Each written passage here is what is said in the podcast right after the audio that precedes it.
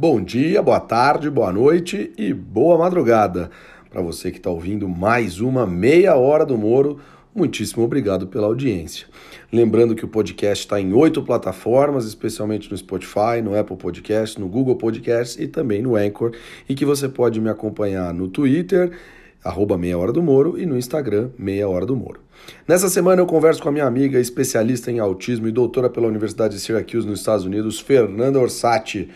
Eu também trago um novo quadro, mas deixa ele para daqui a pouco. Trago tanto o Radar do Esporte como o Momento Viajaria falando de coisas do Japão. E o Minuto do Moro Bueno repete um assunto que eu já falei, que é o petróleo, que está bombando essa semana, né? É isso, pessoal. Começa agora mais uma meia hora do Moro.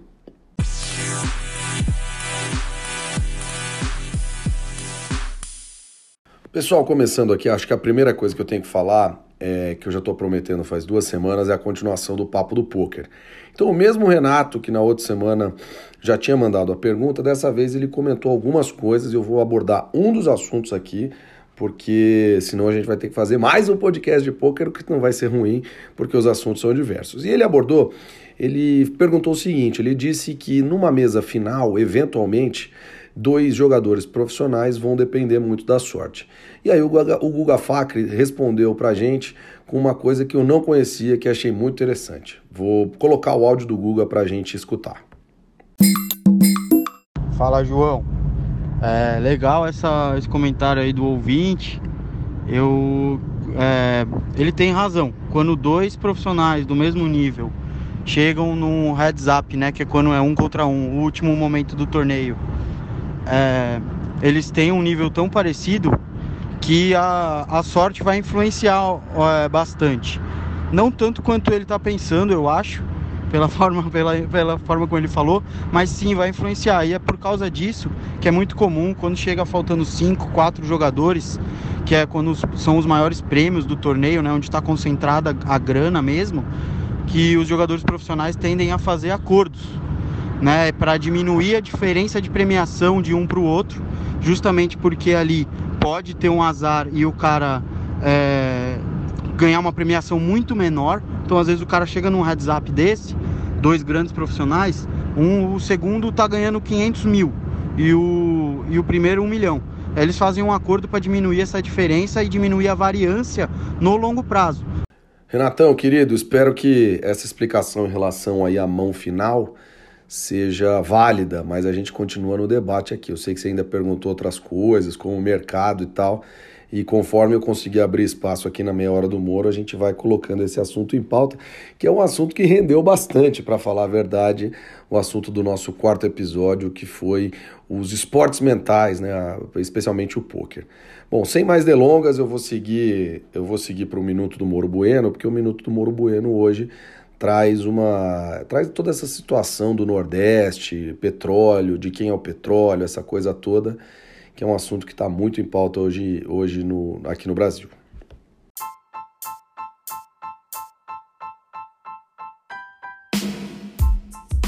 Olá, meus amigos, o Moro Bueno vem hoje tratar um pouco do petróleo. Está chegando, está brotando petróleo nas praias do Nordeste brasileiro. Esse lá para trás, nos anos 40, 60, 50, sei lá quando foi, havia aquela velha máxima, o lema: o petróleo é nosso. Hoje em dia, ninguém quer ser dono desse petróleo que está poluindo, infelizmente, nossas belas praias nordestinas. Algumas tartarugas já apareceram todas oleadas. O nosso presidente disse ter certeza que o derrame de óleo foi criminoso. Entretanto, ele voltou atrás. Vive um drama as declarações do presidente da República. A Marinha aponta outro tipo de petróleo nos barris que poluíram o Nordeste, dizendo que, os petróleo, que o petróleo não é brasileiro, apesar de ser petróleo cru. Eu já li, inclusive, nesses dias aqui que pode ser, inclusive, óleo de um navio alemão afundado durante a Segunda Guerra Mundial pelos aliados. A coisa está muito maluca, ninguém sabe de quem é esse petróleo, ninguém sabe, ninguém viu, ninguém tem a menor ideia, ninguém nem tem certeza de como eles chegaram no território brasileiro. O que nós sabemos é que, infelizmente, eles estão poluindo as nossas lindas praias do Nordeste. Um grande abraço!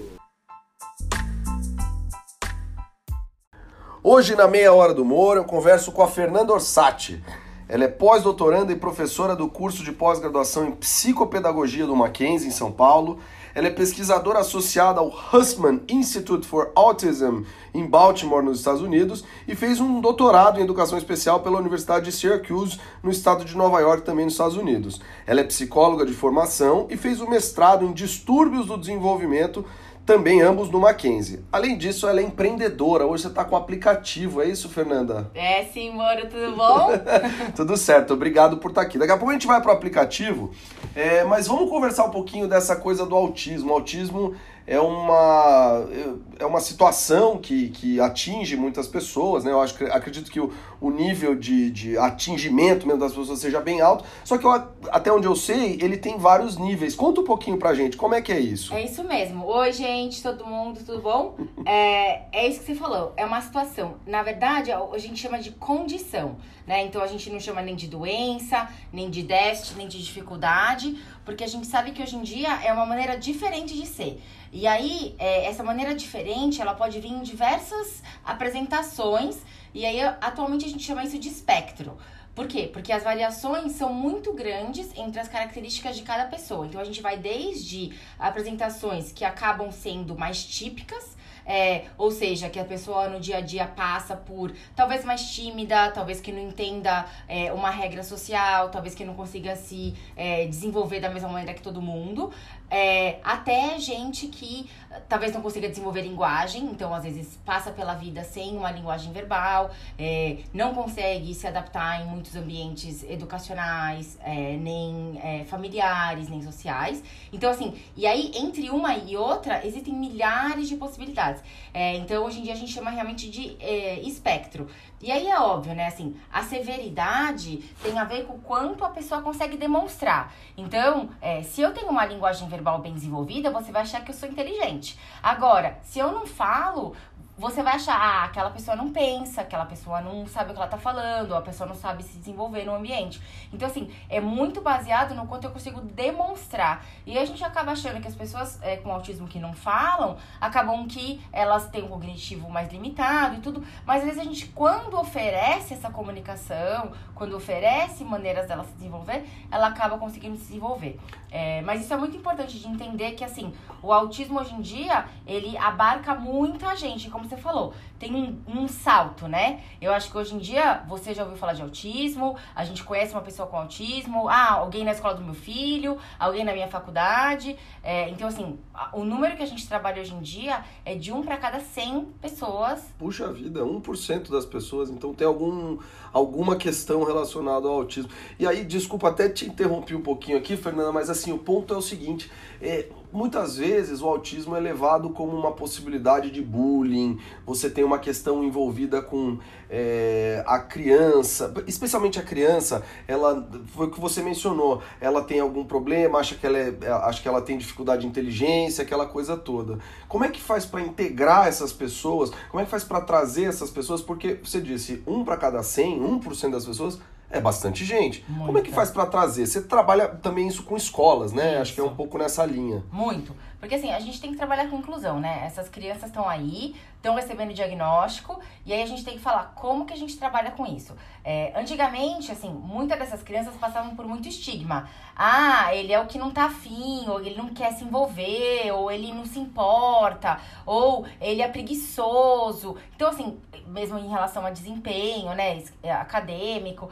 E a gente percebe que, assim, não é. Muitos adultos com autismo relatam, tem um Marcos que tem um canal no YouTube, tem várias pessoas com, é, com autismo adulto que falam pra gente, não, é, eu tava numa festa, eu tava de costas, eu queria que alguém viesse e tocasse no meu ombro e falasse: vem aqui, Marcos, vem aqui participar com a gente. Não é que eu não queria, eu não sabia como fazer. Eu não, o, o meu cérebro ele não é conectado para eu participar da maneira que todo mundo participe, que tá implícito é, do jeito que as pessoas se relacionam, né? Então, assim, a gente tem que fazer aquele esforço a mais, a gente tem que é, narrar o que tá implícito para todo mundo, a gente tem que, às vezes, sair da nossa caixinha e achar que ah, a relação social é assim. Não, não não, não, não é só assim. Ela pode ser apresentada de uma maneira diferente, né? E aí a gente vai vendo que isso acontece e, e todo mundo se adapta muito bem. É, crianças, quando elas são acostumadas desde pequeno a lidar com diversidade, elas vão se acostumando isso com o tempo e aí elas vão tratando é, os seus colegas, as pessoas que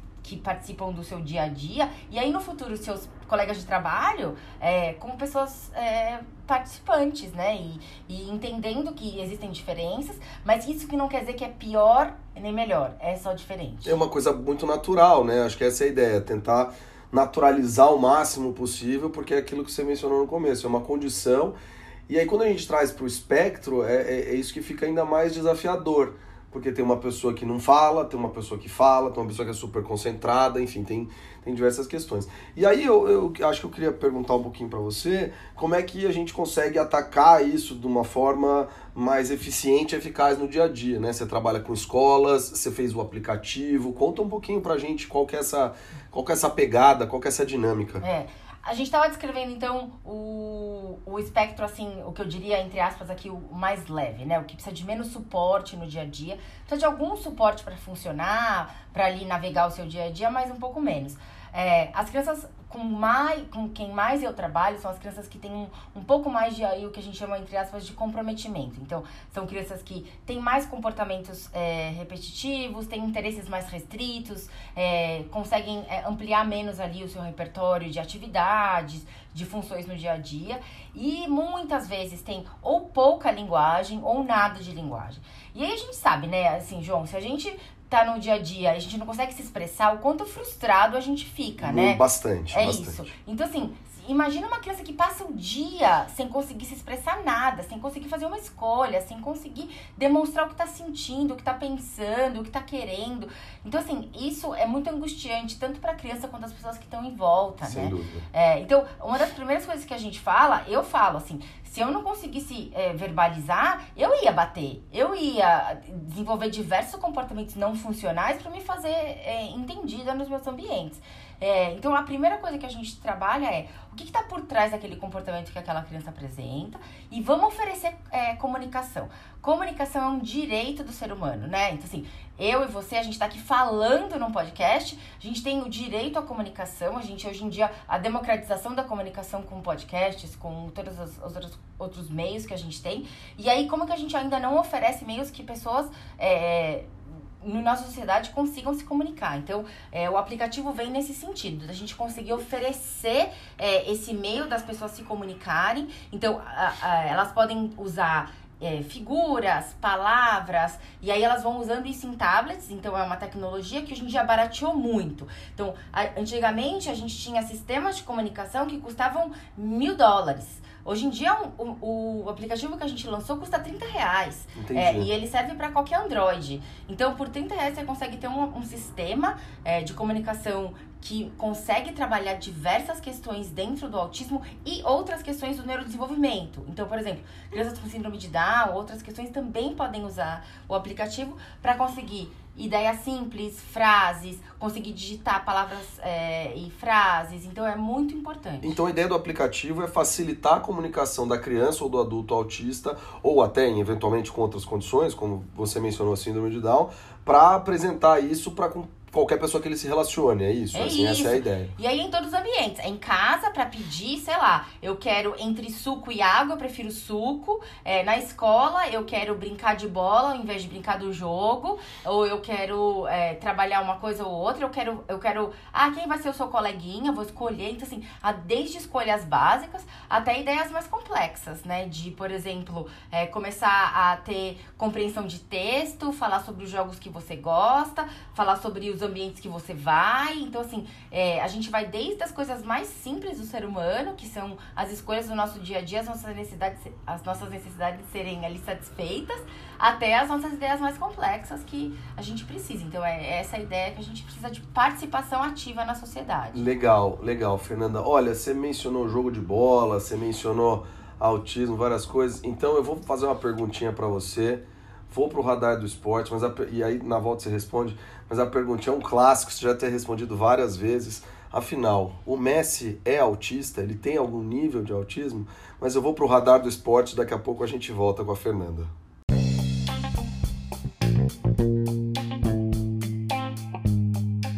No radar do esporte de hoje, gente, eu vou trazer o Grande Prêmio do Japão de Fórmula 1, que vai acontecer nesse domingo, 2h10 da manhã, horário de Brasília.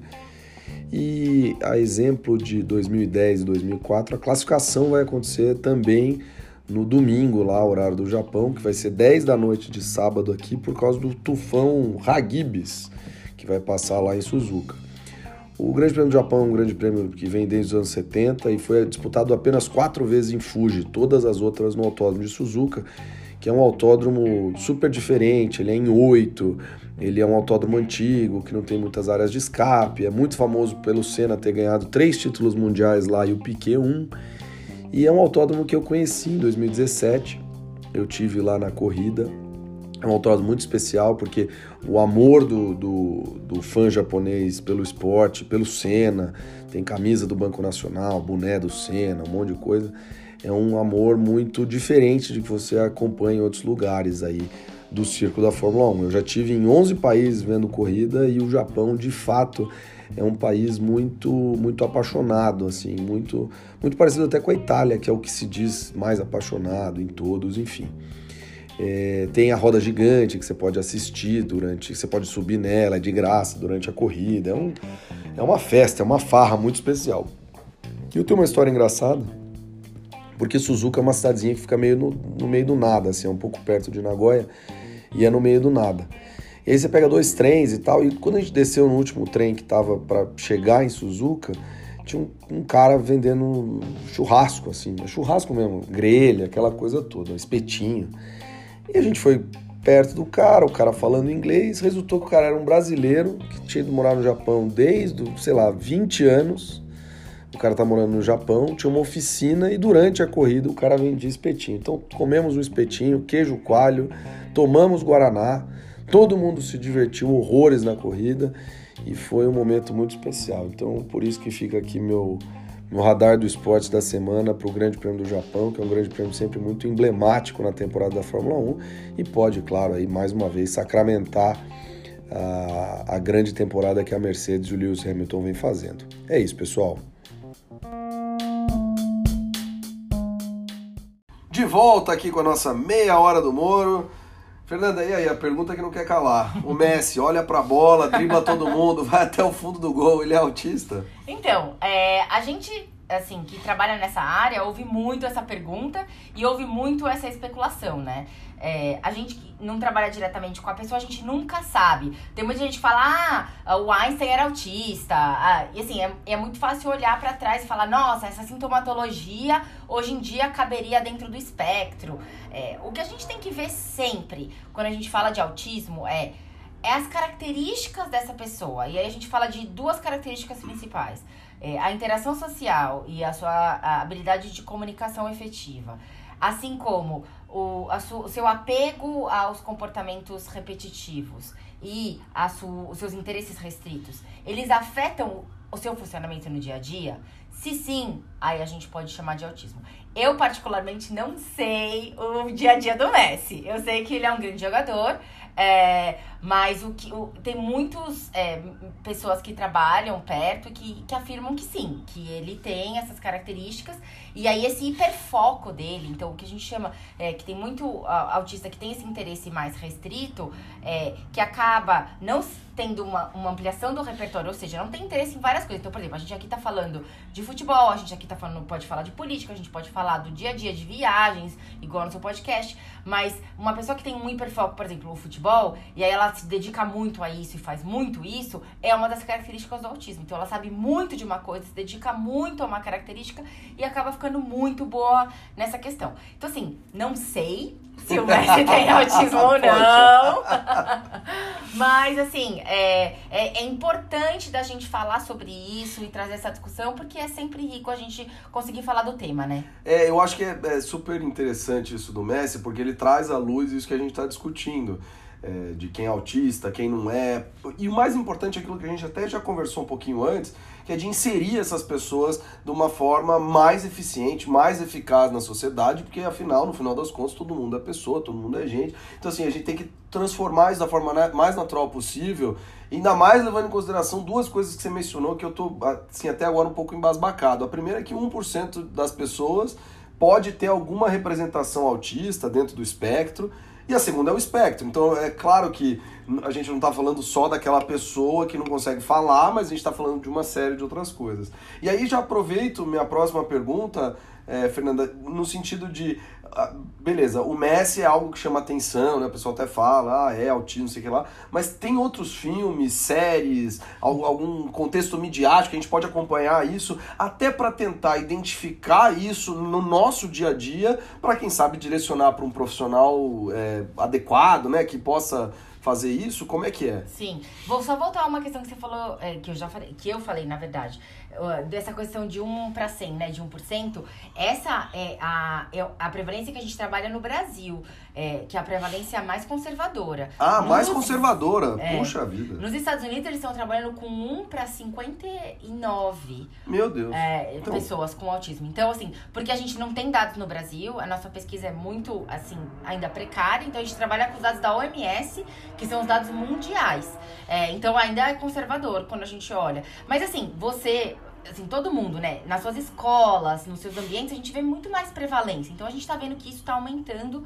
mesmo. E aí, óbvio que isso aumenta também nas nossas mídias, né? Então, é, se a gente olhar no Netflix, hoje em dia a gente tem o Atypical, é, se a gente olhar no Google Play ou outras séries, assim, a gente tem o Good Doctor. É, então tem, tem várias séries que retratam é, pessoas com autismo ou pessoas com esse autismo que a gente fala, é, talvez, é, mais leve ou com menos necessidade de suporte é, e que demonstram. Eu acho é, é muito importante para nossa comunidade em geral, para os pais, para as crianças, para os professores, que exista esse retrato na, na mídia, é, porque aumenta assim a, a, consciência das pessoas. Hoje eu trabalho com autismo já faz quase, é, sem querer dizer minha idade, mas faz quase 17 anos. É, e quando eu falava que eu trabalhava com isso há 17 anos, todo mundo, ninguém entendia. Eu, eu, tinha que explicar o que era autismo.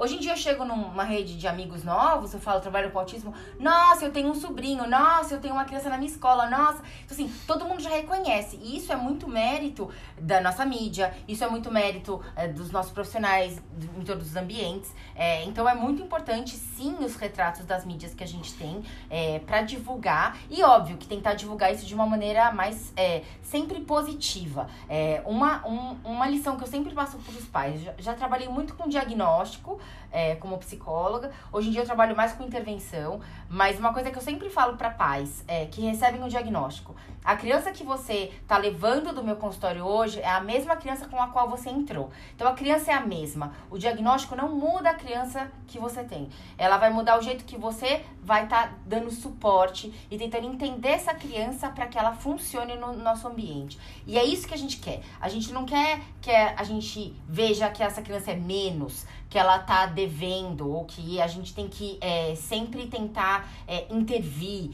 É, a gente, claro, quer melhorar, como todos nós aqui queremos melhorar, é, e eu acho que as, as intervenções que a gente tem hoje em dia conseguem melhorar em diversos âmbitos. Então, um suporte de equipe multidisciplinar, juntando o professor da escola, com o terapeuta, com o fonoaudiólogo, você tem questões, e normalmente tem questões é, ali de fala de linguagem, de comunicação.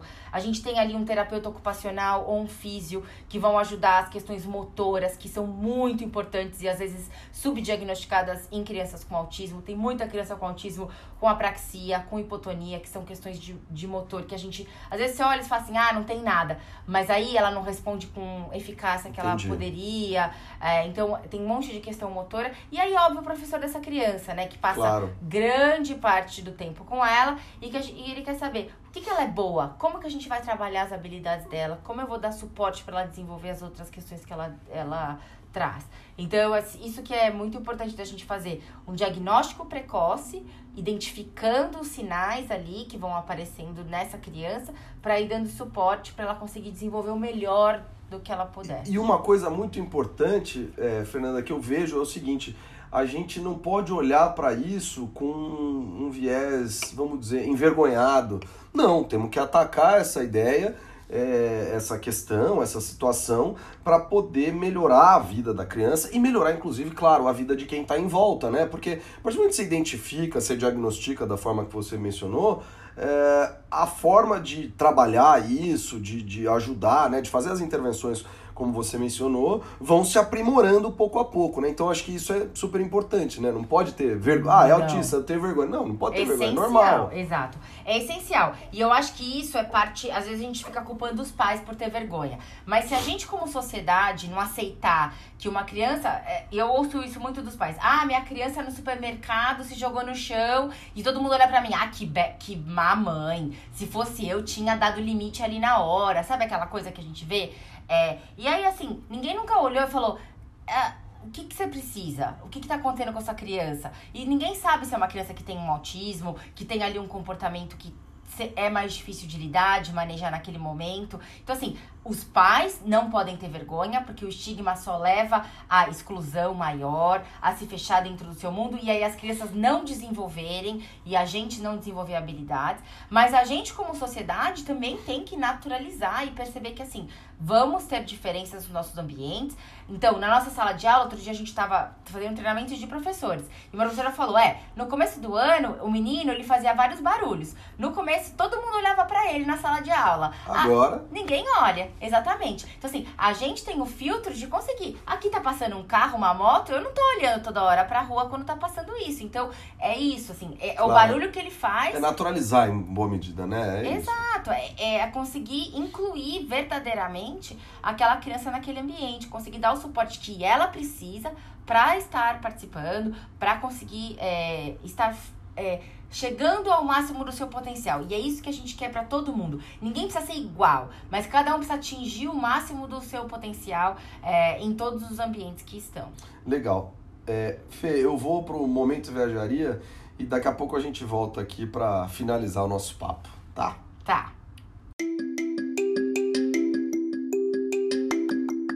O Momento Viajaria de hoje traz uma cidade japonesa também, porque em 10 de outubro eu estava em Kyoto. Em 10 de outubro de 2017 eu estava em Kyoto, que é uma cidade muito visitada no Japão, é das cidades mais visitadas do Japão.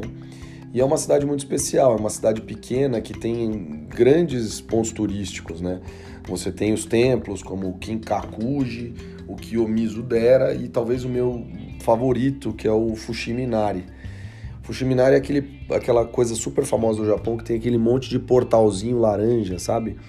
Então esse é um, é um clássico japonês, é, acho que é dos pontos turísticos mais visitados do Japão e vale super a visita, ficar passeando naquelas, naqueles pontos. Aquelas fotos que você vê no Instagram, tudo vazio, é meio difícil tirar, mas o, o, o caminhar lá dentro é muito bacana. Outra coisa legal de fazer em Kyoto é procurar geisha.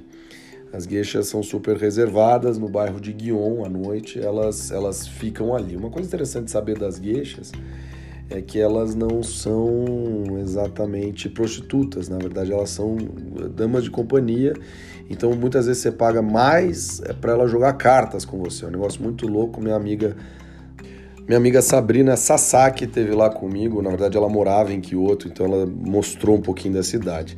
Além disso, tem o mercado clássico, o mercado Nishiki, tem as florestas de bambu, outros, outros eh, pontos turísticos muito famosos. Kyoto é cheio de templo, né? A cidade dos templos, então dá para perder tranquilamente, perder não, ganhar tranquilamente, de se passear, se divertir em Kyoto por alguns dias. Isso sem contar que Nara também é muito próxima de Kyoto e Osaka a mesma coisa. Então é uma região do Japão que merece uma visita um pouquinho prolongada. Além disso, como a Fernanda, minha convidada de hoje, ela morou muito tempo nos Estados Unidos, eu fui atrás de uma cidade americana que eu tive bons momentos, que é Nashville. Nashville é uma cidade que fica no Tennessee e é uma cidade que muitas vezes não está exatamente dentro do, do portfólio das cidades americanas que você visita. Mas Nashville é a capital do country. E foi uma cidade que eu tive com os meus pais em 2016, quando eu fui assistir as 500 milhas de Indianápolis, que é um evento super americano, né, aquela coisa toda. E Nashville é isso, é uma cidade super americana, super interessante, e a ruinha principal, que tem todos os bares, country, aquela coisa toda, o pessoal que toca, é um lugar muito interessante. Eu lembro que eu e meus pais, a gente entrou num na hora do almoço, aí o cara começou a cantar, a gente começou a dançar, lá, lá, até que veio um Where are you from? Aí eu falei, Brasil, Brasil, ê! Aí o cara emendou lá um garota de Ipanema, lá country de Nashville, e foi muito interessante. Pessoal, é isso. Momento Viajaria fica por aqui. Voltando aqui com a Fernanda, é, eu sei que você morou nos Estados Unidos muito tempo, Fê, e você conhece Nashville? Conheço! Conhece, né? Ih, ela tá rindo aqui, não dá pra ver no, no podcast, mas tomou muita cerveja lá em Nashville? Muita música country? Então, passei por Nashville. É, eu morava em Syracuse, né, no norte de Nova York, quase Canadá. E eu queria muito, porque assim, vocês sabem, no, nos Estados Unidos não tem muito carnaval, né? Não tem. E aí a gente queria ir pra é, New Orleans pro, pro carnaval. Mar de Gras. E aí a gente decidiu dirigir é, de Syracuse, Nova York. Que beleza! Até é, né, é, New Orleans. E aí a gente parou em Nashville. É assim, uma das nossas paradas foi em Nashville. E foi uma surpresa super legal, uma cidade sensacional é de bacana. realmente é, ver a questão da música. É, e aí a gente deu uma passadinha no Elvis, né? No, o Elvis é de lá. É, e amado por americanos, então foi uma visita sensacional, tanto country quanto a história do Elvis. Que massa, que legal. É, Fê, a gente vai, vai terminando aqui nosso papo, antes só de, da, da escolha da bolinha, eu, como eu tô sem as bolinhas, eu vou te mandar a foto, aí você escolhe depois. Combinado. Mas eu queria saber qual a instituição, que se por acaso sua bolinha ganhar, qual a instituição que você quer que eu faça meu trabalho. Ainda estamos vendo como é que vai ser isso daí. Combinado. Eu vou falar da AMA, da AMA de São Paulo, da Associação dos Amigos do Autista. É, é a associação mais antiga que a gente tem é, no Brasil, na verdade, que trabalha com o direito e com o suporte a pessoas com autismo. E a gente não pode negar a importância que ela tem no país tanto para conscientização quanto para o suporte em si. Então, a minha a instituição aqui é a AMA de São Paulo. Combinado. E, e Fê, a gente vai terminando, mas assim, se você é, pudesse dar uma dica para envolver isso na, na vida das pessoas, é, a questão do autismo e tal, é, o que, que, que, que pode ajudar as pessoas. Eu acho que você vai falar do seu aplicativo, né? Que é um bom, uma Opa. boa maneira de. Opa! então, é, comunicação é um direito. Então, assim, se uma pessoa não fala ou não fala com a possibilidade da idade cronológica que ela tem, ela precisa de um suporte para se comunicar. Então, é, qualquer maneira, e aí hoje em dia com a tecnologia, tecnologia assistiva, comunicação alternativa é essencial. Então, é, se vocês conhecem alguma criança ou tem algum aluno é, que não falam ou falam muito pouco, ou seja, minimamente verbais, o aplicativo Inclusive é, na plataforma Android. Esse é o nome do aplicativo. Inclusive. I-N-C-L-U-S-I-V-E. Exatamente. Beleza, fechou. É só digitar isso na, Play, na sua Play Store, você vai conseguir baixar. E é como eu falei, é um baixo custo hoje em dia para os benefícios que ele traz. E a gente tem no YouTube é, um canal com vídeos de explicação de como utilizar. Qual, qual que é o canal? Fernando Orsatti. Fernando Orsatti, aí sim. é, e é isso, é só começar. Se tiver dúvidas, é só mandar e-mail. Mas assim, ninguém pode ficar sem comunicação. Ela é um direito de todos e a gente tem que garantir que todo mundo tem é, esse acesso. Fê, muitíssimo obrigado pelo papo. Acho que foi super elucidador, assim, para as pessoas que que não conhecem tanto do assunto e eu agradeço bastante você participar aqui com a gente da Meia Hora do Moro. Obrigada a você, João.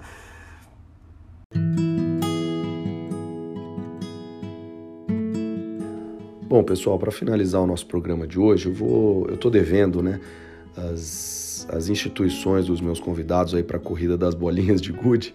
Então vamos lá, o Fernando Exman indicou a TNAD de São Paulo, o Caio Dutra, a ONG Futuro Esperança, minha amiga Ilka Teodora indicou Artemis, nosso Guga Facre, que está virando o habituê aqui do programa, indicou a Caia Pantanal, meu grande amigo Bruno Soler indicou o GRAAC, nosso Gabriel Sampaio indicou o Instituto Travessia, o Vitor Ferreira indicou o Projeto Copaíba, aliás, um abraço para o Henrique, eh, minha mãe mandou até foto sua do plantio, e eu vou ver se eu publico no Instagram da Meia Hora do Moro. Aliás, adicione aí a Meia Hora do Moro. Estamos tentando fazer dela um, um point aí para todo mundo que quer mandar mensagem aqui para o programa. E finalmente a Fernanda que indicou a Associação dos Amigos do Autista de São Paulo. É, São Paulo que fica a 114 quilômetros de Socorro, salvo melhor juízo. Posso corrigir essa informação na próxima edição. Como dica, eu vou dar o, o próprio aplicativo da FE, porque é um aplicativo super interessante, é um aplicativo super bacana, o Inclusive, e eu acho que, como ela mesma disse, né? Todo mundo tem direito a se comunicar, todo mundo tem direito a direitos básicos, então acho que isso pode ajudar bastante. Para a semana que vem, eu vou apresentar um novo quadro. Na verdade, vai ser um quadro rotativo, ou seja, vão ser quadros que vão aparecer cada semana na meia hora do Moro, mas vai ter, tem coisa bem legal vindo por aí. Então, para terminar hoje, como eu falei bastante de Japão nessa edição, nada mais justo do que mandar aqui para terminar a nossa meia hora do Moro um sayonara.